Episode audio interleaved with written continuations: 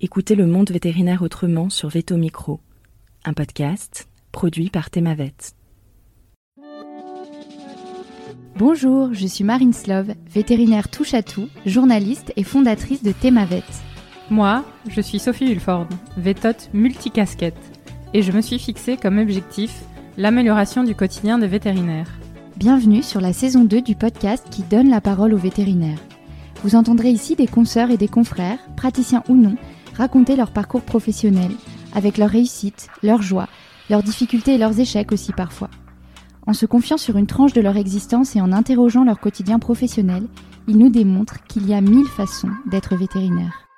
Nous avons voulu ici nous raconter tels que nous sommes vraiment. Parler de notre rapport au métier bien sûr, mais aussi et avant tout de notre rapport à la vie, à l'animal, à la planète. Ici, pas de tabou, pas de langue de bois et surtout pas de culpabilité. Vous êtes ici chez nous, mais surtout, vous êtes ici chez vous. Belle, écoute Bonjour à tous et bonjour à toutes. Aujourd'hui, sur Veto Micro, j'accueille vétérinaire Jennifer Blondeau. Bonjour Jennifer.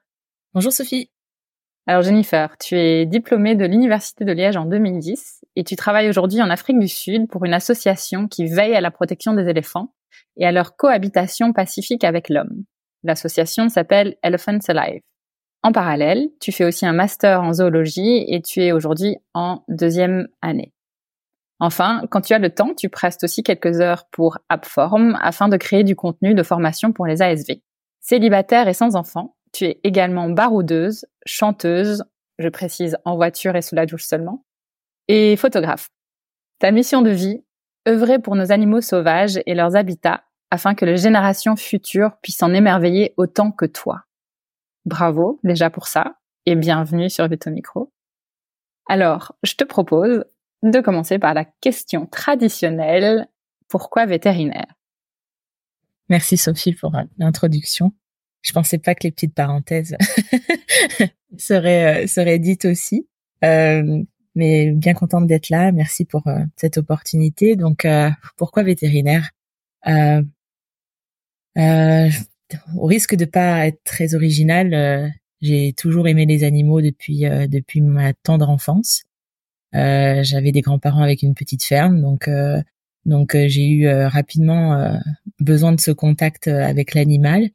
Et, et c'est vrai que enfant, le métier le plus proche quand on aime les animaux et qu'on et qu'on voilà, quand on commence à demander un petit peu aux parents, bah c'est vétérinaire qui qui ressort. Donc euh, donc euh, vraiment ça m'a voilà, c'est un métier qui m'a qui, qui m'a toujours fait écho depuis euh, depuis petite. Ensuite, en, en, grandissant, je pense que ça s'est renforcé cet amour pour pour les animaux sauvages plus particulièrement, certainement au travers de de nos écrans télé. grande fan du roi lion déjà. Euh, de dessin animé, Belle et Sébastien, euh, et puis un peu à l'adolescence, Sauver Willy. Enfin voilà, c'était euh, voilà, c'était quelque chose en tout cas dans, dans lequel je continuais à me à me à m'identifier. Donc donc voilà, et puis puis plutôt voilà au lycée. là j'ai j'ai j'ai alors c'est pas que j'avais je voulais plus être vétérinaire, mais en tout cas j'avais cette envie d'approcher l'animal dans son habitat et pas nécessairement au sein d'une d'une structure médicale. Et, euh, et, donc du coup, euh, je regardais beaucoup de reportages, Jane Goodall, Ushuaïa Nature, euh, etc. Et et c'est vrai que j'ai j'ai commencé un petit peu à m'intéresser à différents métiers autour de la biologie animale et m'est venue l'idée d'être éthologue, donc d'étudier plutôt le, le, comportement animal. donc donc voilà, ça vétérinaire, on va dire, a été le, le, le, la première idée et, voilà, ça fait un petit peu son, son, son petit bonhomme de chemin. Et, euh, et donc, euh, donc voilà. Mais en tout cas, l'animal toujours au centre de mon, de mon, de mon envie euh, de travailler. en tout cas, voilà. Hmm, très clair. En tout cas, on a les mêmes rêves. Hein. Roi Lion, Belle et Sébastien. bon, tant mieux alors. Euh, d'où est venue, tu penses, l'idée de cette approche différente? C'est en, en, te culturant, en t'acculturant à d'autres choses euh, dans ce milieu-là? Euh, Je pense que ça, ça a pris du ça a pris du temps. Alors il y avait aussi peut-être un, j'étais dans un quand il, il, il, est temps de faire un choix d'orientation au lycée, j'étais dans un lycée assez assez sélect. Donc on a aussi, je pense, un petit peu planté une graine dans ma tête qui était que je serais pas faite pour les écoles prépa. Euh, chose que je ne niais pas. Euh, j'ai absolument pas l'esprit de compétition et c'est vrai qu'on m'avait dépeint euh, un milieu euh, voilà assez compétitif et, qui que j'appréhendais. Donc je pense que ça a été un, un, un, chemin intellectuel un peu en parallèle entre des capacités où je me disais bon c'est finalement vétérinaire c'est peut-être pas fait pour moi en tout cas dans les dans les études qui se profilent. Et en même temps effectivement l'envie de grands espaces, euh, c'est vrai que euh, j'ai un petit peu voyagé dans mon enfance euh, et c'est vrai que voilà, appréhender l'animal plutôt sauvage, voilà, dans une clinique vétérinaire, c'était pas forcément l'idée que j'en avais, mais mais le rapport aux soins me plaisait quand même, me, plaisait quand même beaucoup. Donc, en fin de lycée, j'ai écouté mes professeurs entre guillemets et j'ai, je suis partie sur du coup euh, des études de de biologie parce que de toute façon il y avait que la biologie qui me plaisait euh, avec la biologie dans laquelle j'étais pas pas trop mauvaise donc euh, je faisais vraiment une aversion avec les maths et la physique donc donc du coup du coup oui je me suis dit allez on on se réoriente un peu j'avais pas l'impression de laisser tomber le projet veto pour autant mais en tout cas je parce que je savais qu'en faisant bio il y aurait peut-être des passerelles euh, potentiel pour le concours. Mais en tout cas, euh, voilà, je suis partie sur euh, l'idée de faire plutôt bio. Et, et, honnêtement, ça m'a ça m'a plutôt plu. Finalement, cette, ces deux années de bio, c'était le bon choix pour toi? Oui, je pense parce que déjà d'une part, ça m'a permis de, de de prendre confiance. Sortie du lycée, voilà, on rentre dans un système un petit peu un petit peu différent. Et, et ça m'a bien plu aborder des des des, des sujets même sur la biologie végétale, ça ça m'a ouvert l'esprit sur d'autres choses et, euh, et ça m'a non ça m'a beaucoup plu. Euh, L'autre côté un petit peu moins plaisant, c'est qu'à cette époque, il y a eu euh, justement euh, des manifestations de, de, chercheurs qui manquaient cruellement de moyens pour exercer leur métier dans de bonnes conditions. Et, euh, et je pense que ça, non, c'est pas que je pense, je suis certaine, ça fait flipper mes parents que je me lance dans des études longues et, et pas forcément avec un, un, métier concluant à la à la fin. Donc donc là est revenu un petit peu sur le tapis euh, le métier de vétérinaire, euh, puisqu'aux au, au, détour d'une conversation, mon père a rencontré quelqu'un qui avait fait ses études en Belgique et donc il m'a dit mais pourquoi tu irais pas faire ses études en Belgique? Parce que évidemment j'ai pas voulu retenter en France, euh, enfin pas retenter, j'ai pas voulu tenter le concours en France dans le sens où euh, euh donc c'était un doc de bio que je faisais à l'époque, il y avait que 30 places pour les vétos sur toute la France.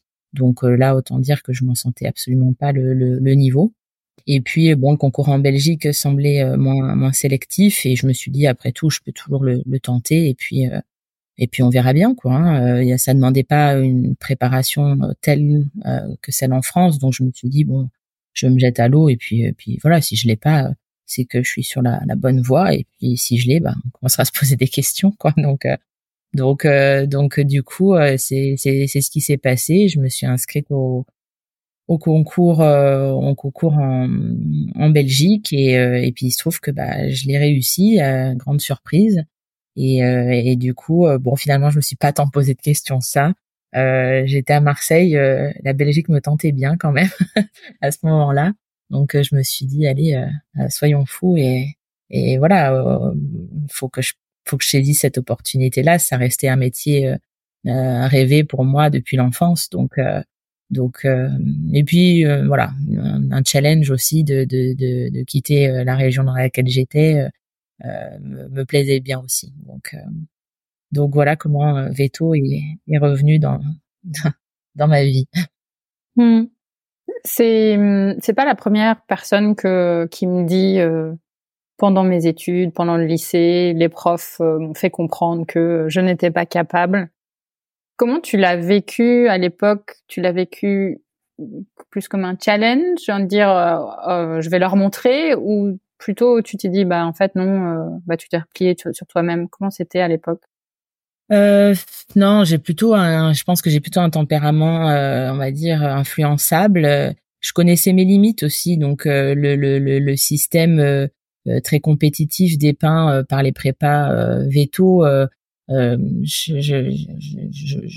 j'étais j'étais prête à croire que ça me convenait pas. ça, hmm. j'en j'en convenais.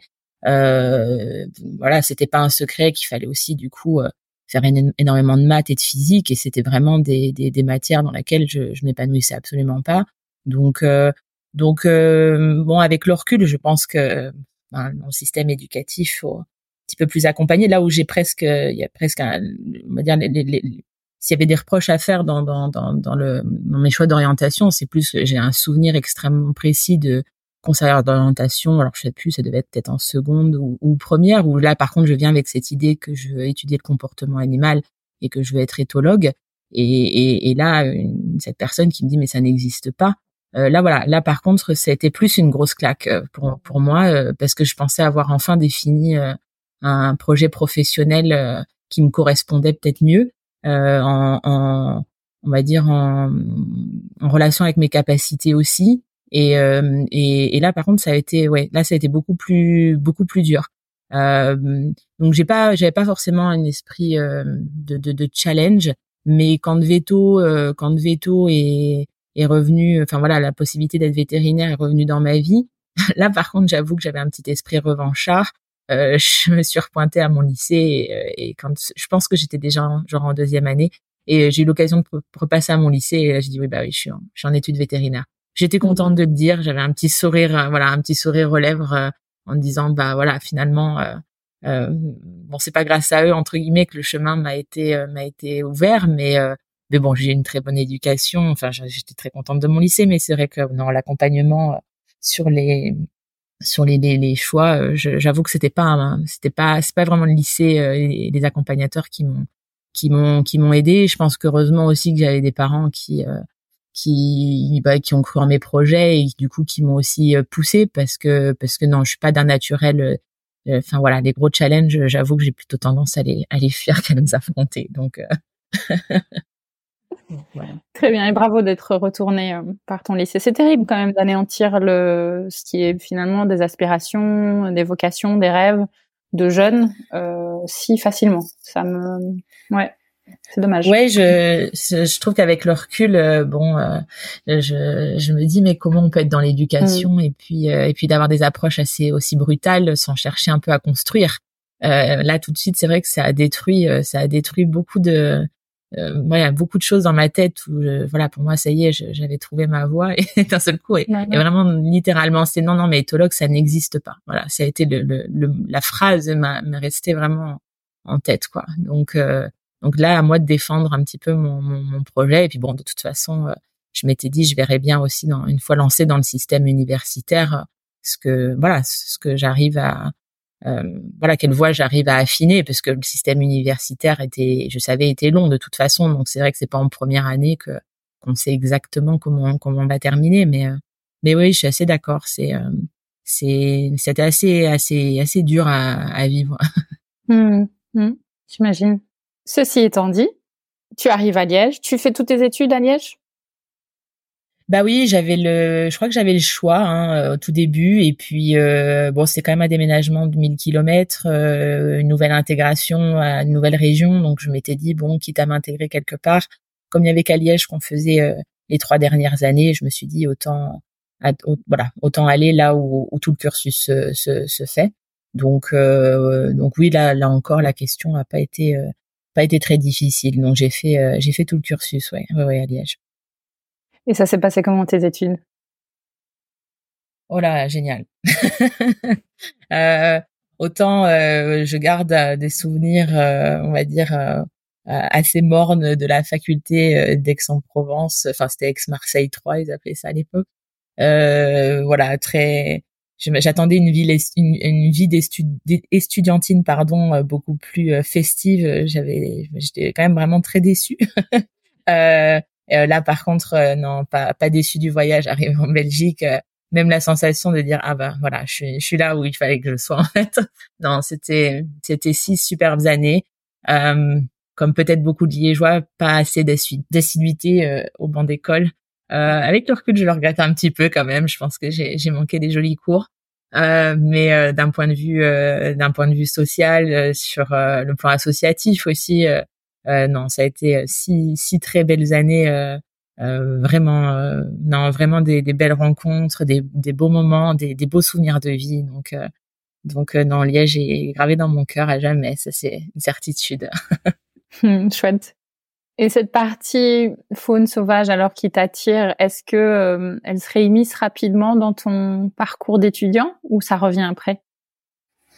Euh, bah oui, toujours dans un coin de ma tête. Euh, j'ai la chance aussi d'avoir un père du coup qui a été, euh, enfin la chance, on peut le voir de, différentes manières, mais à ce moment-là, moi je l'ai vécu aussi comme une chance.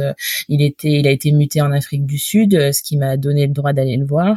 Euh, et, euh, et, du coup de découvrir euh, découvrir la, voilà un, bout de l'Afrique et, et, où là j'avais déjà hein, j'avais déjà eu cette cette appétence je pense encore une fois merci les médias les, les, les, dessins animés mais mais oui j'avais déjà je sais pas pourquoi toujours eu cette attirance avec l'Afrique donc mes parents à l'adolescence avec mon petit frère nous avaient dit bon voilà on peut se payer un beau voyage en famille où est-ce que vous voulez aller?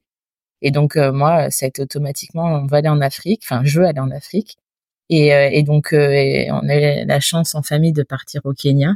Donc oui, là, là, là vraiment une, découverte de, bah voilà, d'avoir encore la possibilité d'avoir des grands espaces avec une faune une faune très riche qu'on a malheureusement pas pas beaucoup en Europe quoi hein. là tu, tu tournes la tête à droite à gauche il y a toujours un animal à regarder euh, et, et c'est vrai que euh, ouais, ça, ça m'a jamais quitté. Donc du coup, euh, pendant mes études, j'ai euh, j'ai j'ai rendu visite à mon père en Afrique du Sud.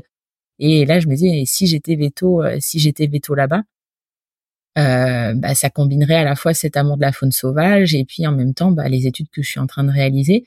Donc, euh, donc au début, c'était plutôt des, des voyages, euh, même avant d'être veto. Hein, j'ai fait des petits boulots en Afrique du Sud. J'ai nettoyer les chambres des lodges, je fais du bénévolat comme ça, donc ce qui me permettait de de vivre dans un beau lodge et puis euh, et puis bah de, de... alors j'étais pas vraiment payée mais j'étais nourrie logée blanchie ce qui euh, dans ce dans ce contexte-là était était bien suffisant pour euh, pour mes pour mes vacances d'été et et du coup bah oui quand je me suis lancée dans le cursus veto là je me suis dit bon bah il faut que je trouve il faut que je trouve des stages ou des choses à faire euh, là-bas. Donc, euh, c'était en troisième année veto, je crois. J'ai, été faire un stage euh, pendant pendant deux trois semaines avec un vétérinaire qui faisait à la fois de la de la canine, de la mixte, enfin vraiment tout terrain le veto et, et aussi de la faune sauvage. Euh, donc donc oui, il a une approche quand même assez fascinante. Euh, et puis et puis bah mais lors du choix des, des deux stages de, de dernière année, Là, j'ai choisi d'aller les faire en, en zoo, toujours pareil, parce que j'avais cette appétence pour euh, voilà cette approche de la faune sauvage. Donc euh, donc euh, alors sur les zoos, donc j'ai fait un stage au zoo d'Amnéville et un stage au zoo de Houston. alors c'est toujours fascinant d'approcher l'animal, surtout des animaux qu'on ne peut pas approcher non anesthésiés, typiquement des lions, des ours.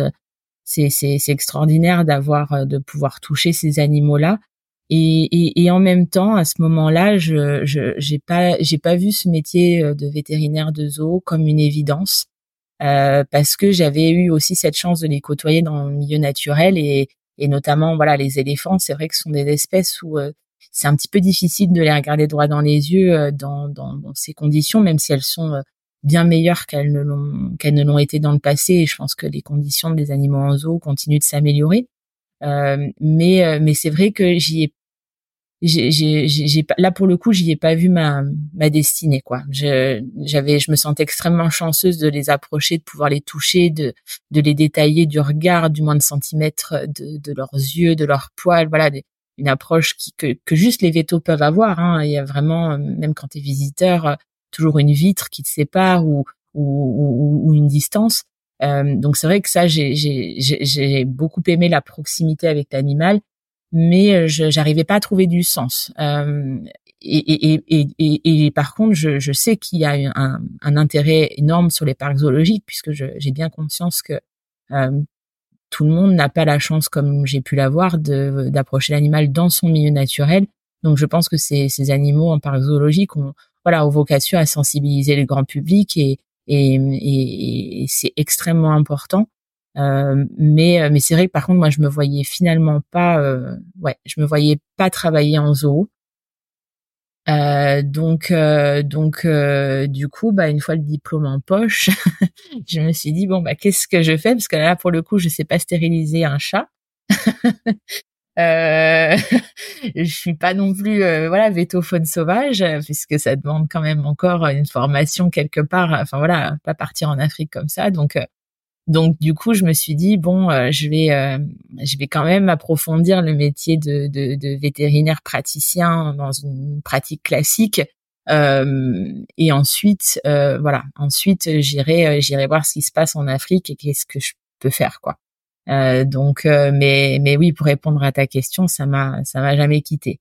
Et, et, et, en plus de ça, je me suis jamais vu ou imaginé euh, avec un plan de carrière dans une clinique veto sur le long terme. C'est vrai que c'est bon, les années euh, estudiantines ont fait que je me suis pas euh, complètement, j'ai pas pris le temps de me projeter dans ma vie professionnelle précisément, mais c'est jamais été une vision, une vision que j'ai eue de moi dans, dans voilà sur sur le long terme. Et donc tu sors de tes études et tu te dis je vais approfondir le métier vétérinaire canin du coup? C'est ça. C'est ça. Du coup, euh, je postule à un internat. Euh, j'étais encore, je crois, aux eaux de Houston où il fallait que je postule euh, bah, à l'internat. Alors, euh, je me voyais pas postuler aux, internats officiels, on va dire, en, en, école veto, etc. Mais en tout cas, je, je cherchais un tutorat en fait. je je voulais pas commencer la pratique en, même en, étant accompagnée, je me sentais pas légitime. Je me suis dit j'ai vraiment trop de retard par rapport aux autres puisque j'avais pas fait mes stages dans ce milieu-là. Donc du coup, j'avais postulé à l'internat, euh, un internat donc euh, petits animaux et animaux exotiques, enfin tout ce qui était NAC. Et en même temps, il, y avait une approche euh, avec les animaux d'un parc zoologique en Belgique.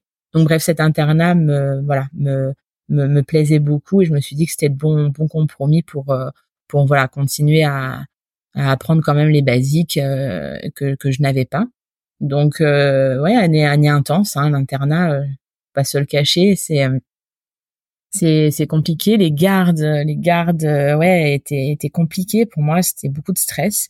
mais heureusement, enfin voilà, j'avais à la fois des cours internes et puis et puis voilà des des des vétos qui nous qui nous suivaient. On était toujours parrainés et là et là pour le coup ça s'est euh, non non ça s'est bien ça s'est bien passé.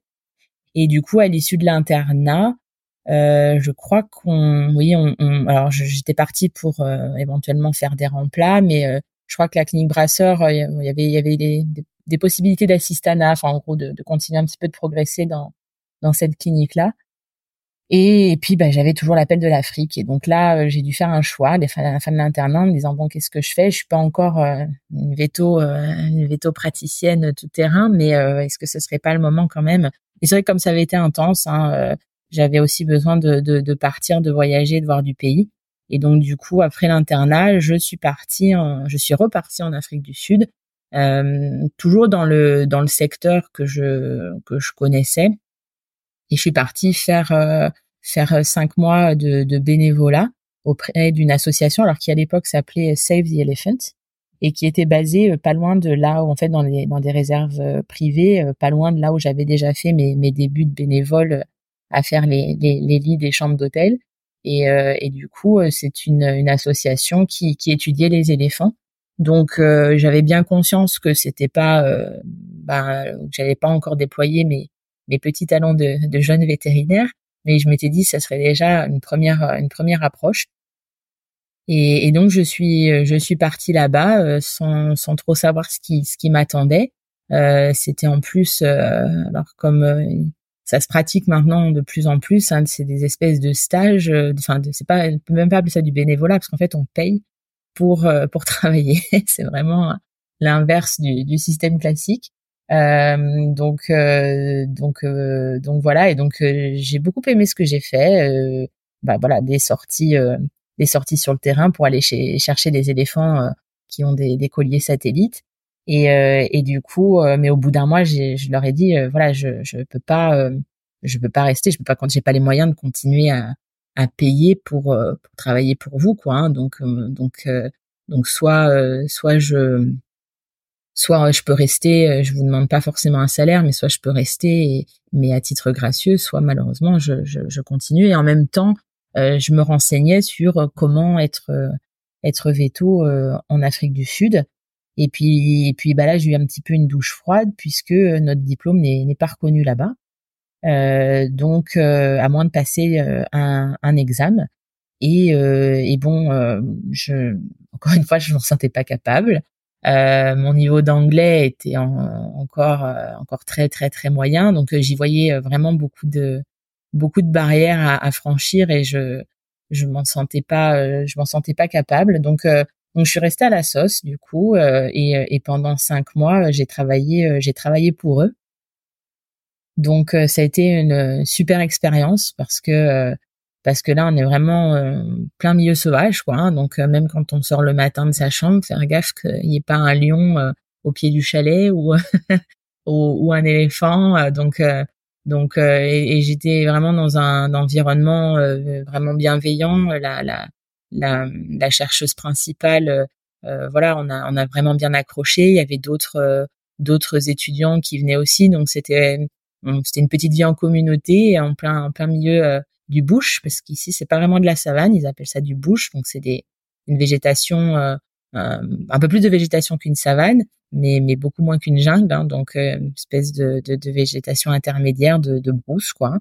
Et, et oui, non là j'ai j'ai vraiment j'ai vraiment adoré ces moments-là quoi. Hein. Tu tu discutes, tu prends l'apéro et il y a une hyène qui passe derrière toi. Enfin non, c'est moi c'était voilà, je me disais mais là ça c'est voilà, je, si je peux rester là toute ma vie, ce serait top. Et puis, et puis bon, forcément, ça peut pas rester comme ça toute sa vie. Donc là, on se repose des questions en disant bon bah, si je peux pas être veto en Afrique du Sud, euh, je suis pas non plus chercheur parce que là-bas c'est quand même beaucoup des chercheurs euh, qui qui travaillaient. Hein, je je dépannais sur pas mal de missions différentes, mais j'étais pas non plus bah, chercheur. Et c'est là où où mes études passées de, de biologiste euh, apprenti éthologue euh, ont fait un peu surface en me disant bah ouais, ça aurait pu, euh, là, j'aurais, j'aurais pu être complètement dans mon élément. Mais, euh, mais j'étais quand même la veto, euh, la veto un petit peu dénudée, qui, qui, qui avait pas ses outils pour travailler, ni même les autorisations. Donc, donc au bout de cinq mois, je me suis dit, tu vas voir que tous les acquis de ton internat, bah, tu vas les perdre, et donc il faut, bah, il faut rentrer pour pratiquer, quoi. Hein. donc, donc du coup, bah au bout de au bout de cinq mois, euh, grand regret, mais il a fallu que je quitte et que je et que je rentre euh, que je rentre en France. Donc euh, donc donc voilà un petit peu pour pour cette séquence quoi. Et pendant ce bénévolat, donc tu t'es sorti terrain récolte de colliers, enfin repérage de colliers satellites, c'est ça? Comment ça se passe au quotidien? Eh bien donc on a, enfin heureusement la technologie a un petit peu avancé maintenant, mais euh, donc où à l'époque donc euh, certains éléphants euh, à qui avait, enfin l'équipe avait précédemment posé des colliers satellites, bah, il fallait aller les voir sur le terrain et donc à l'aide d'une antenne et d'un et d'un et d'un récepteur, on vient on vient un petit peu bah, chercher sur le terrain avec on cherche des signaux VHF en fait et et on, on cherche les éléphants donc euh, il y a tout un système où voilà, faut tourner, faut tourner sur soi-même et puis voir où là où l'intensité sonore est la est la plus forte. Et puis et puis se guider comme ça. Alors en plus il y a plein plein de petites routes qu'on connaît pas, donc il faut se repérer avec un vieux GPS, euh, truc qui qui n'a plus du tout à voir avec euh, avec les GPS d'aujourd'hui. Et puis après il faut arriver à rentrer aussi à au camp de base. Donc euh, toujours un peu un peu challengeant parce que j'étais pas forcément accompagnée avec des gens qui euh, qui connaissaient le terrain. Mais euh, mais voilà, mais une fois l'animal trouvé, ben on passe du temps avec, on voit s'il va bien, on voit si le collier a pas bougé, on prend des photos, on prend beaucoup de photos. Alors ça ça tombe bien parce que j'adorais ça. Et donc on prend particulièrement des photos de leurs oreilles puisque c'est ils ont un contour d'oreille qui peut être très particulier, en tout cas qui s'abîme au fil du temps et, euh, et qui devient euh, une espèce d'empreinte digitale et qui en fait un individu euh, à part entière et qu'on arrive du coup à, à reconnaître au fil des semaines et voire des années. Euh, donc donc et on constitue comme ça une, une base de données avec du coup bah je dirais plus de 2000 éléphants. Mais mais bon du coup voilà une fois une fois rentré au camp de base il faut charger les photos et puis ensuite avec des classeurs regarder les dessins des, des contours d'oreilles arriver à trouver à trouver qui est-ce qu'on a vu sur le terrain ce jour-là. Et puis et puis rentrer les informations un petit peu de base sexe âge leur activité leur voilà euh, leur état de reproduction, est-ce qu'ils ont un petit, est-ce qu'ils sont en rut ou pas. Donc ici on appelle ça le, must pour les, les, éléphants mâles cette période de, de reproduction intense. Donc j'ai appris beaucoup, euh, j'ai appris beaucoup, j'ai pu prendre plein de photos et et donc euh, donc non c'était c'était vraiment vraiment très intéressant, très intéressant. Et l'objectif final de ça c'est la prévention de braconnage ou pas que? Euh, alors dans un contexte général, non, euh, parce qu'on est dans une réserve euh, euh, qui n'est pas trop touchée par le braconnage de manière générale. en tout cas, pas sur les éléphants. L'objectif à l'époque, parce que bah, je vous parle de ça, c'était il, il, y a à peu près 12 ans, c'était plus d'arriver à étudier déjà la démographie et les dynamiques. Donc entre les mouvements des femelles, les mouvements des mâles, euh, et de voir un petit peu. Euh, donc, on, on, travaillait pour le compte d'une réserve privée, enfin d'une association de réserve privée, et donc ils cherchaient un petit peu à savoir euh, combien il y avait d'éléphants de, de, de chaque catégorie d'âge, euh, la chasse étant autorisée là-bas. Et donc le but était aussi de voir en gros sur quelle population démographique était prélevable pour les chasseurs potentiellement.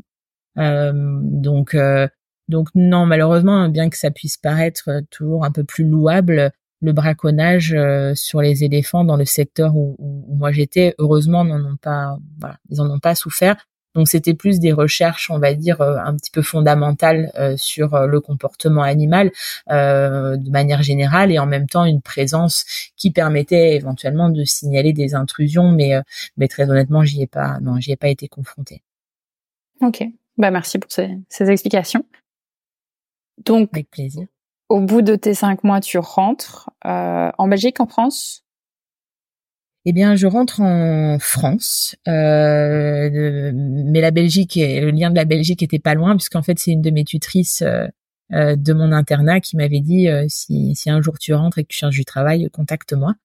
Et, euh, et, donc, j'avais justement besoin de, de, ce retour un peu bienveillant parce que, bah, voilà, après cinq mois d'interruption, quand on est jeune veto, bah, on se sent encore euh, l'impression de redémarrer de zéro. Et, j'avais besoin d'être entourée de nouveau, euh, voilà, par euh, par des mentors et, et, et, elle en était une, elle en est toujours une.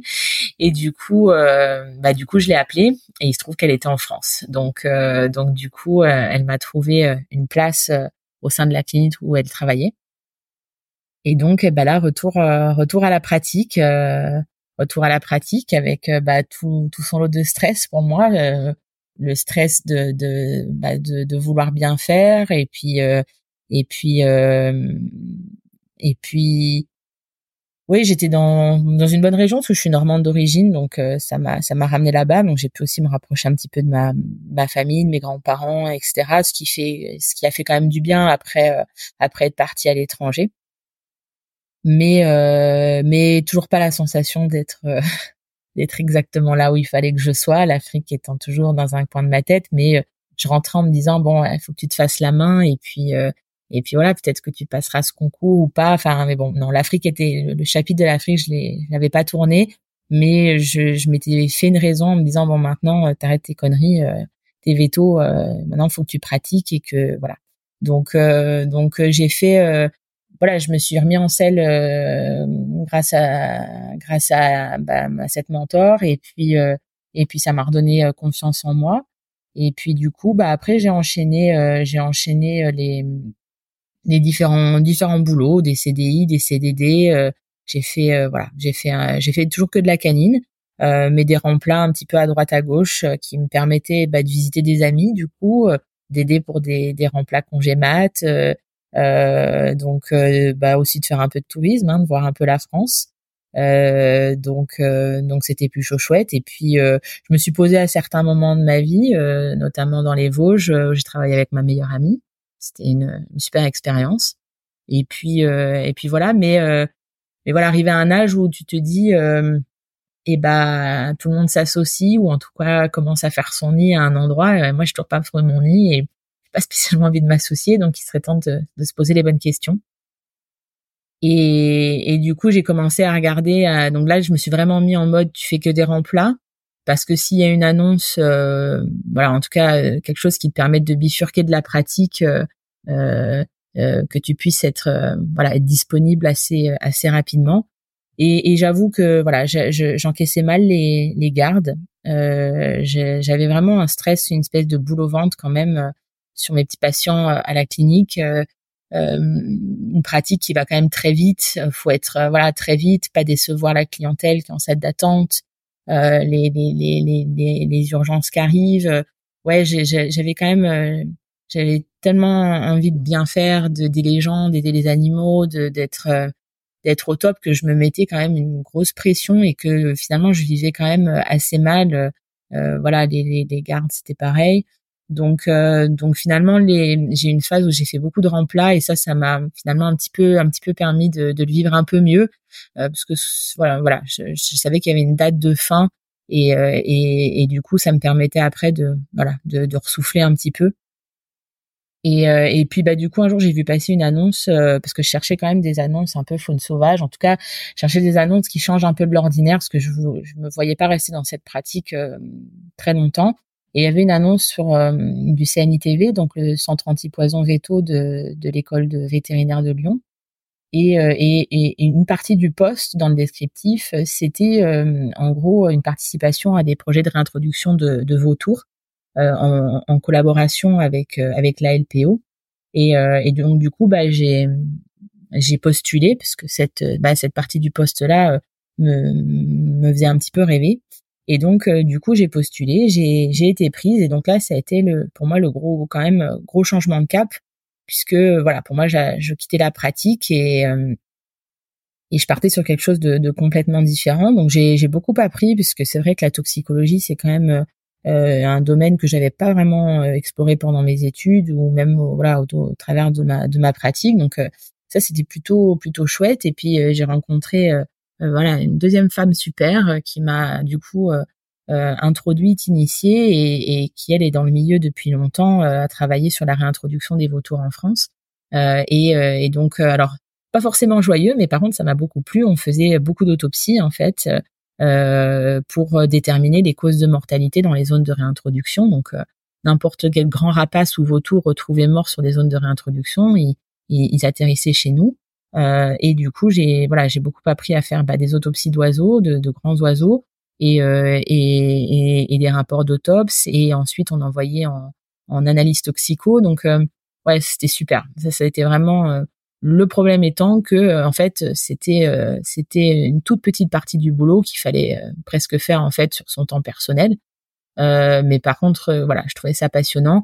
Le reste du boulot de, de, de, de centre d'appel téléphonique, là, par contre, voilà, était quand même un petit peu moins, un petit peu plus usant euh, euh, sur euh, sur le sur le long terme. par contre, on m'a laissé la possibilité bah, de former les étudiants.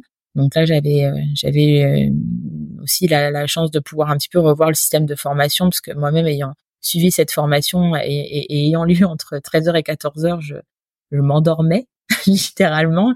Euh, je me suis dit que vraiment Finalement, c'était peut-être pas mal que j'avais pas si souvent en course. J'étais pas très attentive. bah, rebelote, alors que pourtant j'avais, j'avais quand même quelques, quelques années de plus. Euh, mais du coup, voilà, j'ai, j'avais recréé une formation euh, plus interactive avec des cas pratiques. on se mettait tous autour d'une table et on parlait, euh, voilà, on parlait de, de cas, comment tu gérais. Quelqu'un un veto t'appelle pour tel, tel, tel symptôme. Enfin voilà, des choses beaucoup plus interactives. Et ça, ça m'a, cette partie formation des étudiants m'a vraiment beaucoup plu. Mais par contre, euh, j'avais un peu ce sentiment de plus être vraiment veto quand je me présentais, quoi. C'est parce que quand on dit ah bah tu fais quoi dans la vie, je dis t'es veto, ah ouais tu travailles où? Et du coup bah t'es plus dans une clinique, on peut pas venir te consulter, donc il y a une espèce de voilà de, de, de mimique dans le visage des gens qui te voilà qui te fait un petit peu croire que du coup t'es plus t'es plus vraiment une veto quoi. Et, euh, et c'est vrai que voilà j'ai la, la clientèle me manquait pas. Le soin animalier, on va dire par contre, euh, oui, lui me manquait, une petite pause de caté, une petite chirurgie, tout ça, euh, oui, ça, ça me manquait un petit peu. Euh, mais j'ai eu un, j'ai eu du mal à assumer. j'ai mis du temps à assumer que que si j'étais veto, mais que voilà, c'était pas dans le dans le dans le moule traditionnel, mais j'étais quand même veto quoi.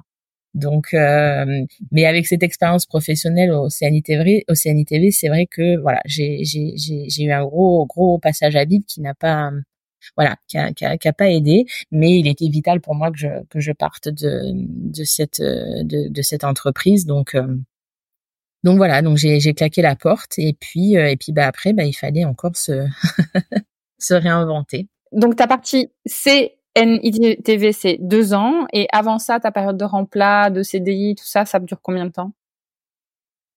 J'ai dû faire euh, cinq ans à peu près de, de, de pratique, euh, voilà, entre CDD, CDI, euh, ouais. Ouais, ok, ok, ok. Et deux ans. Euh, et hum, un petit peu moins de deux ans au CNITV, je crois. Non, je sais plus les calculs exacts. Et tu parles de, de stress, hein, c'est quelque chose qui revient quand même souvent dans notre métier. Est-ce que tu avais l'impression que c'était un stress qui était plus élevé que vivaient tes confrères, par exemple? Et oui, oui, oui, c'était, c'était, bah, notamment, je l'ai, je l'ai, je l'ai vraiment, euh, je l'ai vraiment réalisé au, au, contact de ma meilleure amie avec laquelle je travaillais. Et, euh, et c'est vrai que, ouais, en, en discutant, j'avais une petite boule au ventre le matin euh, qu'elle n'avait pas, par exemple. Alors moi, cette boule au ventre, au début, je l'attribuais quand même un petit peu bah, au phénomène de jeune veto, quoi, hein, où tu te dis bon allez, on va essayer de, de poser les bons diagnostics, de pas faire de conneries aujourd'hui, d'être efficace, de pas chercher les ovaires pendant 107 ans. Donc euh, donc euh, donc, euh, mais clairement, au bout de plusieurs années, voilà, j'avais quand même acquis des automatismes et, et, et j'avais et j'avais, je peux pas dire que j'ai eu des mauvaises expériences. j'ai j'ai toujours essayé de pas faire d'erreurs mais j'étais plutôt hantée en fait. Je, je, je, je mmh. m'auto euh, entretenais un petit peu cette angoisse de me dire tiens merde pas, euh, voilà encore une journée sans merder c'est bien quoi. Mais euh, mais voilà c'était toujours quand même assez stressant du coup cette cette barre que je me que je me mettais matin ouais aller voir ses, ses patients en hospice espérer que personne soit décédé si on a un qui est mort tu te dis eh, ça y est voilà, voilà. premier coup de fil de la journée j'ai annoncé un décès à des gens sur un animal qui était sous ma garde, mais j'étais pas là. Et ça, j'aimais pas, par exemple. Voilà, mmh. j'aimais pas, j'aimais pas dire j'hospitalise. Euh, c'est quelque chose que je vis pas très bien, quoi, de dire voilà, j'hospitalise parce qu'il serait mieux chez vous que chez moi que chez vous. Et alors que je savais pertinemment que je serais pas forcément là toute la nuit. Euh, voilà, c'était des choses, ça, par exemple, que je visais, je vivais pas très bien. Et euh, et, et, ouais, donc c'était quand même ouais assez angoissant la, la peur aussi. J'ai un sommeil super lourd, donc la peur de pas de pas entendre le téléphone sonner. Donc euh, je mettais mon téléphone sur euh, sur haut-parleur en fait. Je j'avais euh, j'avais deux enceintes et je branchais ma prise de jack à mon téléphone et je mettais le volume à fond pour être sûr de pas de pas louper un appel. ce qui voilà ce qui rendait pas les ce qui rendait pas les nuits très très très très sereines parce qu'il y avait une espèce de larcène des fois dès que le réseau revenait, il y avait une espèce de qui revenait. Alors des fois, est-ce qu'il y a un appel qui va arriver ou pas? Et Non, je, je, vivais ça super mal et et, et, et, ça s'est pas beaucoup calmé. Ça s'est calmé euh, quand même avec les, années d'expérience, mais ça s'est ça s'est jamais vraiment atténué à un point où du coup je je me sentais bien quoi. donc euh, donc oui, euh, je pense que je, je le vivais de manière beaucoup moins bien que la plupart des gens. Ouais, ouais. Et, et pourtant, euh, tu, tu, tu donnes vraiment euh, sa chance au métier, hein, parce que euh, tu t'aurais pu te dire au bout de six mois, un an, non, non, cette anxiété, parce que c'est presque de l'anxiété généralisée finalement, euh, ça me va pas, mais tu persistes quand même cinq ans. moi, je trouve ça plutôt. je, je sais pas. Ouais, non, mais j'essaie de me faire violence, quoi, en me disant, c'est un métier quand même, t'as choisi, t'as as fait des études pour ça. Enfin, j'ai failli même me lancer dans un, pour te dire à quel point je, je me disais là où là où tu te sens en stress c'est là où il faut c'est là où il faut approfondir. Parce que pour moi on a toujours peur de l'inconnu en fait. Donc euh, je me suis même lancée à un moment donné j'ai postulé euh, alors que je travaillais déjà en pratique j'avais déjà fait un internat euh, général j'ai postulé un internat en chirurgie dans un CHG un grand CHG en France. Il se trouve que j'ai été prise et alors que je détestais la chirurgie. C'est-à-dire que la chirurgie me faisait stresser par contre. Mais me, moi par contre médecine interne oui chirurgie non mais bon, bah dans la pratique, il y a pas le choix. Donc je m'étais dit bon bah c'est pas normal de stresser autant en chirurgie, donc euh, donc euh, donc voilà, il faut que tu approfondisses. Donc du coup je m'étais j'avais postulé. Et puis et puis là c'était même ma, ma, mentor qui m'avait récupéré en Normandie qui m'a dit mais Jennifer tu vas pas faire. Elle me dit tu te souviens ce que c'est l'internat? Elle me dit je t'ai vu. Tu vas pas te retaper maintenant un internat de chirurgie alors que alors que tu t'es flippé de la vie quoi. Enfin en chirurgie. Donc euh, tu vas pas t'infliger ça. Et c'est vrai que du coup j'ai renoncé. Bon ils l'ont pas bien pris du tout euh, bon je m'étais pas engagée hein, on était vraiment dans un encore dans un timing de discussion et etc mais euh, mais du coup j'ai renoncé en disant non c'est vrai que c'est un petit peu c'est un petit peu de la, la torture que de se réinfliger ça mais mais oui des fois je me dis faut voilà faut, un petit peu persévérer mais là j'ai renoncé. J'avoue et je pense que c'était pas plus mal parce que parce que je pense que j'aurais pas j'aurais pas tenu le choc c'est euh, c'est une approche comme une autre. Hein. Il y a la fuite et puis bah il y a la confrontation. Mais je, pense que à un moment donné, c'est bien de se dire non, peut-être c'est c'est pas pour moi. Euh, je te promets, on va bientôt arriver à l'Afrique, mais je voulais juste savoir, euh, est-ce qu'il y a d'autres pays qui t'ont tenté depuis le début ou ça a vraiment été euh, l'Afrique qui était dans tes tripes? Euh, non, je, je sais pas, j'ai pas vraiment envisagé d'autres euh, alors continents parce que du coup l'Afrique est quand même vaste et mais je dirais même que je suis toujours revenue euh, euh en Afrique du Sud. Je pense aussi par euh, souci de simplicité puisque ça faisait quand même une paire de fois que j'y étais. Je commençais à, à connaître à connaître du monde, connaître la petite ville à côté, connaître les réserves. Donc donc il y avait aussi un petit côté facilitant qui était pour moi de revenir de revenir au même endroit. Euh, mais euh, c'est vrai que j'aurais pu, euh, j'aurais, j'aurais peut-être pu explorer, notamment, euh, est-ce que mon diplôme aurait pu être connu dans d'autres pays d'Afrique sans avoir à passer ce, ce fameux examen. Mais j'ai pas, j'ai pas exploré, j'ai pas exploré plus que ça. Je pense qu'aussi, pour avoir suivi quand même des vétos faune sauvage, encore une fois, je m'en sentais peut-être plus très capable non plus. C'était quand même un métier, enfin c'est quand même un métier assez assez physique. Euh, ici, bah, il faut aussi bien parler la langue, voire même, du coup, ici, parle l'afrikance. Donc, euh, certains clients qui parlent presque pas anglais plutôt que de l'afrikance. Euh, des fois, il faut être amené à tronçonner un arbre parce que euh, parce que l'animal est tombé dessus et qu'il respire mal. Euh, donc, j'y ai vu aussi un métier extrêmement extrêmement physique et où du coup, je me suis dit punaise, ouais, chaud quoi. Je c'est pas uniquement une, histoire de l'examen, c'est qu'il faut aussi euh, réapprendre, euh, enfin apprendre beaucoup de choses. que là, du coup, on traite énormément de de d'espèces différentes. Et, euh, et encore une fois, là aussi, je m'en sentais, m'en sentais pas forcément pas forcément capable. Donc donc j'ai continué à revenir en Afrique, mais vraiment en mode finalement un petit peu touriste qui vient revenir, enfin, qui rend visite à ses, ses anciens collègues. Je repartais des fois avec un petit peu de boulot euh, à, à, classifier certains, certaines photos qu'ils avaient besoin bah, pour euh, pour les identifications, etc. Mais euh, mais mais j'avoue que je courais plus nécessairement après le boulot de veto faune sauvage là-bas quoi. Donc donc voilà, j'ai fait j'ai fait comme ça un petit peu des allers-retours en vacances, on va dire. D'accord. Et donc comment se profile la suite? Tu quittes euh, le CNTV et puis tu cherches autre chose? Ah, bah ouais, la grosse, euh, ouais, gros, grosse, grosse panique quoi, parce que là, du coup, euh, j'avais déjà entre guillemets eu du mal à trouver un, un boulot euh, bah, qui est plus en pratique, mais en même temps qui, qui, qui est toujours un boulot de veto. Euh, je me voyais absolument pas travailler pour des firmes pharmaceutiques. J'ai absolument pas de fibre commerciale. Et puis voilà, là pour le coup, c'était vraiment trop éloigné de mes de mes de de de, de, ouais, de, mes valeurs de mes de, de mon rêve de, de, de grands espaces. Donc euh, donc euh, donc là je, je commençais un petit peu angoissée parce qu'il était urgent que je me remette à travailler parce qu'en ayant démissionné bah on a, on a rien du tout. Et euh, et du coup du coup je bah j'attendais un petit peu je regardais les annonces quelque chose encore une fois qui changerait un petit peu de l'ordinaire. Euh, et euh, je suis tombée sur une annonce euh, pour Apéform, donc qui cherchait en gros quelqu'un pour pour écrire des formations pour pour les les, les ASV pardon. Et là je me suis dit tiens pourquoi pas ça m'a un petit peu c'est un petit peu fait écho aux formations que que j'avais faites pour les étudiants euh, véto qui qui voulaient faire des gardes au, au, centre antipoison. Et donc et c'est vrai que ça ça m'avait bien bien plu. Donc euh, j'ai passé euh, le processus de, de recrutement et, euh, et, et j'ai été prise. Donc là, il se trouve bah, que c'était Aix-en-Provence, donc retour aux sources dans le sud. donc ce qui n'était pas pour me déplaire non plus. Hein, la région est, loin d'être désagréable.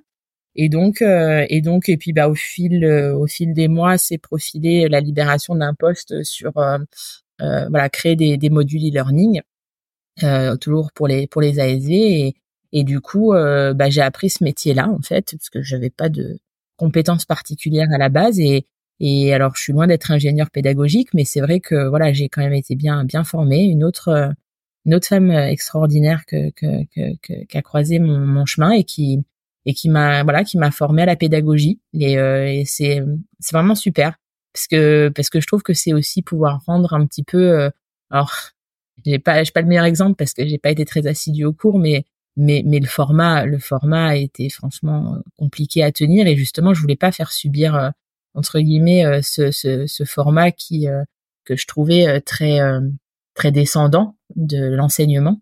Et donc bah, le format e-learning m'a permis justement de d'avoir des outils interactifs et beaucoup plus ludiques pour capter l'attention bah, des apprenants quoi. Et ça j'ai trouvé ça du coup super génial. Donc je me suis auto formée à ces logiciels un peu créatifs quoi et, euh, et, du coup, bah, je suis devenue euh, chef de projet euh, en formation e-learning pour pour les ASV à Payform.